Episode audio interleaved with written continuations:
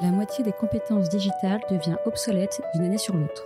Il vaut mieux investir sur les compétences que de subir l'incompétence. Je suis Guillaume, cofondateur et directeur pédagogique d'Untrain, agence de formation sur mesure pour les métiers du digital et de la tech. Avec l'Avant-Garde, on vous propose de rencontrer nos trainers, ceux qui font le succès de nos formations, ceux qui ont un temps d'avance. Ils sont spécialistes marketing, data, acquisition, produits, et ils viennent vous confier en 5 minutes les clés de leur efficacité. Ce sera court, concret, et ce sera utile demain. Bonjour à tous, bonjour Julien. Merci de venir partager aujourd'hui ton expertise dans ce nouveau podcast de l'Avant-Garde qui traite de l'open source intelligence. Avant de commencer, est-ce que tu peux brièvement te présenter s'il te plaît? Bonjour à tous, donc je m'appelle Julien Métayer, j'exerce le métier de, consultant en cybersécurité offensive sur la région lyonnaise. Donc je fais des pen testing, des tests d'intrusion et j'anime également la communauté OSINT qui travaille sur le sujet de l'open source intelligence dont on va parler juste après. Et eh bien du coup, euh, allons directement dans le vif du sujet. Qu'est-ce que c'est le ZINT exactement? Alors le ZINT, c'est c'est avant tout une méthodologie qui va permettre à toute personne qui a besoin de répondre à une question ou de prendre une décision de trouver les informations de manière légale euh, sur différentes sources de données, Internet bien entendu euh, en grande majorité, et de manière à pouvoir utiliser ces informations pour compléter un dossier, trouver une information, euh, rechercher une information plutôt voilà plutôt cachée. Et c'est tout un ensemble de méthodes et d'outils qu'on va utiliser pour euh, mener des enquêtes en ligne, euh, que ce soit à titre professionnel ou à titre personnel. Et du coup, open source, pourquoi exactement? Open source parce qu'on parle exclusivement de sources euh, ouvertes, accessibles au public et de données acquises légalement. Donc c'est important de bien faire la distinction puisqu'il ne s'agit pas ici d'aller récupérer des bases de données qui ne nous appartiennent pas ou des données qui ont été acquises illégalement, mais bien de sources de données avec accès public. D'accord. Alors du coup, quelles sont les différentes typologies euh, d'applications qu'on retrouve dans l'OSINT alors, on va retrouver un certain nombre de, disciplines, on appelle ça un petit peu comme ça. Les disciplines de l'OSINT, les grandes disciplines, on va avoir tout ce qui est traitement des images, donc l'analyse des photos, des images satellites, euh, voilà, tout ce qui tout ce qui va être visuel en fait, sur lesquels on va pouvoir euh, mener des enquêtes. On va trouver également toutes les informations de ce qu'on appelle le SOCMINT, c'est-à-dire toutes les informations qui sont issues des réseaux sociaux et qui vont nous permettre de faire des enquêtes sur personnes ou sur des situations, bien sûr. On va retrouver des choses comme ce qu'on appelle le SIGINT et le MASINT. Ça, c'est des choses plus utilisées professionnellement et qui sont l'analyse des signaux, l'analyse des informations euh, qu'on peut recevoir de différents appareils électroniques et autres. Et puis, on va avoir la discipline qu'on appelle le recon, qui va être la possibilité d'obtenir des informations techniques à partir des ressources Internet, comme des informations sur les noms de domaine, des informations sur les DNS, et, et j'en passe. D'accord. Et du coup, côté entreprise, ça consiste en quoi exactement? Alors en fait, l'OSINT n'est pas, euh, pas un métier à part en soi, c'est une compétence qui va venir euh, euh, compléter un métier existant. Donc on va retrouver dans les entreprises énormément d'entreprises qui se servent, alors en connaissance de cause ou non, mais de l'OSINT. en particulier, bon, les, tous les métiers de la police, par exemple, qui vont utiliser ces informations-là pour les enquêtes criminelles. Euh, pour euh, pour les tout ce qui est décision militaire également voilà pour parler un petit peu du côté euh, côté un petit peu étatique. Et puis au niveau des entreprises on va retrouver ça bien sûr au niveau de la veille stratégique et commerciale.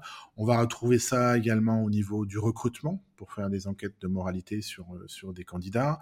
On va retrouver ça sur de l'analyse de risque quand on fait par exemple de la fusion acquisition ou qu'on va aller investir dans une entreprise. Euh, voilà, pour des utilisations assez génériques, le ZINT va permettre de répondre à un certain nombre de questions.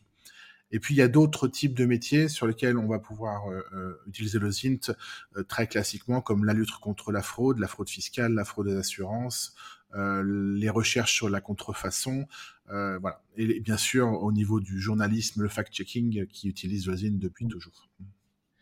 Et du coup, est-ce que c'est encadré en entreprise ou même de manière générale dans les dans les lois euh, en France ou en Europe? Parce que tu parlais par exemple du monde RH, c'est-à-dire qu'aujourd'hui c'est autorisé à euh, des ressources humaines d'une entreprise d'aller euh, scanner les réseaux sociaux pour en apprendre plus sur les situations euh, personnelles des candidats? Alors, oui et non. Donc, est-ce que c'est encadré? Oui, en partie. Est-ce que c'est très clair? La réponse est clairement non aujourd'hui. Non, aujourd'hui, quand on, enquête sur un candidat, on a le droit d'aller se renseigner sur les réseaux sociaux professionnels. C'est la distinction, justement, que, que, qui est en France aujourd'hui. En théorie, je dis bien en théorie, on n'a pas le droit d'aller enquêter sur les réseaux sociaux dit, dit personnel pour s'informer sur les pratiques et la vie des candidats. Ça, c'est la théorie et le réglementaire. Euh, bien entendu, aujourd'hui, tout le monde sait que dans les, les processus de recrutement, euh, ces limites sont souvent dépassées et qu'aujourd'hui, ce qui est, est, est, visible sur un réseau social personnel est potentiellement au moins consultable par un recruteur, bien sûr. Après, Concernant la réglementation d'une manière générale, c'est la loi française qui s'applique, en tout cas en France, bien sûr. On va retrouver les articles 323, 1, 2 et 3 du Code pénal qui, interdisent, bien sûr, d'aller chercher des informations de manière illégale. Je ne rentre pas dans, dans, le détail. Mais on va retrouver également des, des codes comme le 223.1 euh, contre le doxing. Le doxing, c'est une pratique qui consiste à diffuser des informations personnelles de quelqu'un dans le but de lui nuire ou qui vont lui nuire. Et ça, aujourd'hui, depuis quelques mois, la jurisprudence fait que euh, cet article de loi s'applique particulièrement à toute personne qui fait de l'OSINT. Donc, le fait de collecter des données personnelles sur quelqu'un, euh, c'est un petit peu borderline toujours. Euh, le RGPD est pas très clair non plus sur ce sujet-là puisqu'il est difficilement applicable parce que quand on enquête sur quelqu'un, on peut difficilement lui demander son consentement par exemple. Et, on est un petit peu sur du flou, du gris juridique comme on a l'habitude de dire à notre niveau. Et du coup, peux-tu nous expliquer rapidement comment avec euh, quelques photos on peut en apprendre beaucoup sur quelqu'un? Alors sur une photo, il y a plein d'informations. Euh, la première chose, ce sont ce qu'on appelle les métadonnées. Dans les photos que vous prenez avec votre appareil photo, votre téléphone portable, on peut retrouver des informations techniques, comme par exemple la localisation GPS, si votre téléphone est équipé et bien sûr que vous avez accepté de le faire. Euh, on peut retrouver des informations comme des dates de prise de vue, comme des informations techniques sur le sur l'appareil ou sur les objectifs par exemple. Et ça, ça va donner des informations intéressantes parce qu'on peut déterminer la date euh, d'une photo. En deuxième lieu, il y a bien sûr ce qu'on va voir sur la photo, c'est-à-dire les points de détail. Donc, on va voir, par exemple, je sais pas, des reliefs de montagne qui vont permettre de nous identifier un endroit ou une architecture euh, en particulier pour déterminer un pays ou une ville. Et puis après, on va pouvoir observer des choses euh, différentes, comme par exemple, euh, est-ce qu'il y a des, des feuilles sur les arbres, vont nous permettre de déterminer une saison ou une époque à laquelle a été prise la photo. Euh, on peut également, à partir des ombres, déterminer quelle est l'heure approximative de, prise de la photo. Quand on connaît un petit peu la date et le lieu, ça va nous permettre de déterminer si c'était pris le matin, l'après-midi. Voilà, il y a, y a, plein d'éléments aujourd'hui sur une photo qui vont nous permettre de déterminer bien, bien souvent un lieu, une date. Et puis sur les photos, il y a souvent des personnes hein, et à partir des visages des personnes, on peut isoler un certain nombre de choses et faire par exemple de la reconnaissance faciale. Aujourd'hui, il existe des sites internet qui permettent de faire de la recherche par reconnaissance faciale et à partir du visage trouvé sur une photo, de pouvoir trouver d'autres photos de la personne et du coup mener à une identification par exemple à partir en croisant les données qu'on va avoir obtenues sur les réseaux sociaux par exemple. Et puis il y a un troisième, euh, un troisième truc qu'on trouve souvent sur les visuels, c'est ce qu'on appelle les indiscrétions. Alors ça, les, les osinteurs adorent ça. Ça va être euh, l'écran qui se reflète dans les lunettes euh, de soleil de quelqu'un, le, petit panneau à droite à gauche, la, petite horloge quelque part ou le signe distinctif d'un lieu. Et ça, encore une fois, croisé avec les autres informations de la photo, on peut souvent tirer pas mal de conclusions euh, voilà, d'un visuel et aller assez loin en fait euh, quand on prend le temps de le faire et qu'on qu qu on sait utiliser les outils, bien sûr, on peut aller assez loin dans, dans les conclusions à tirer.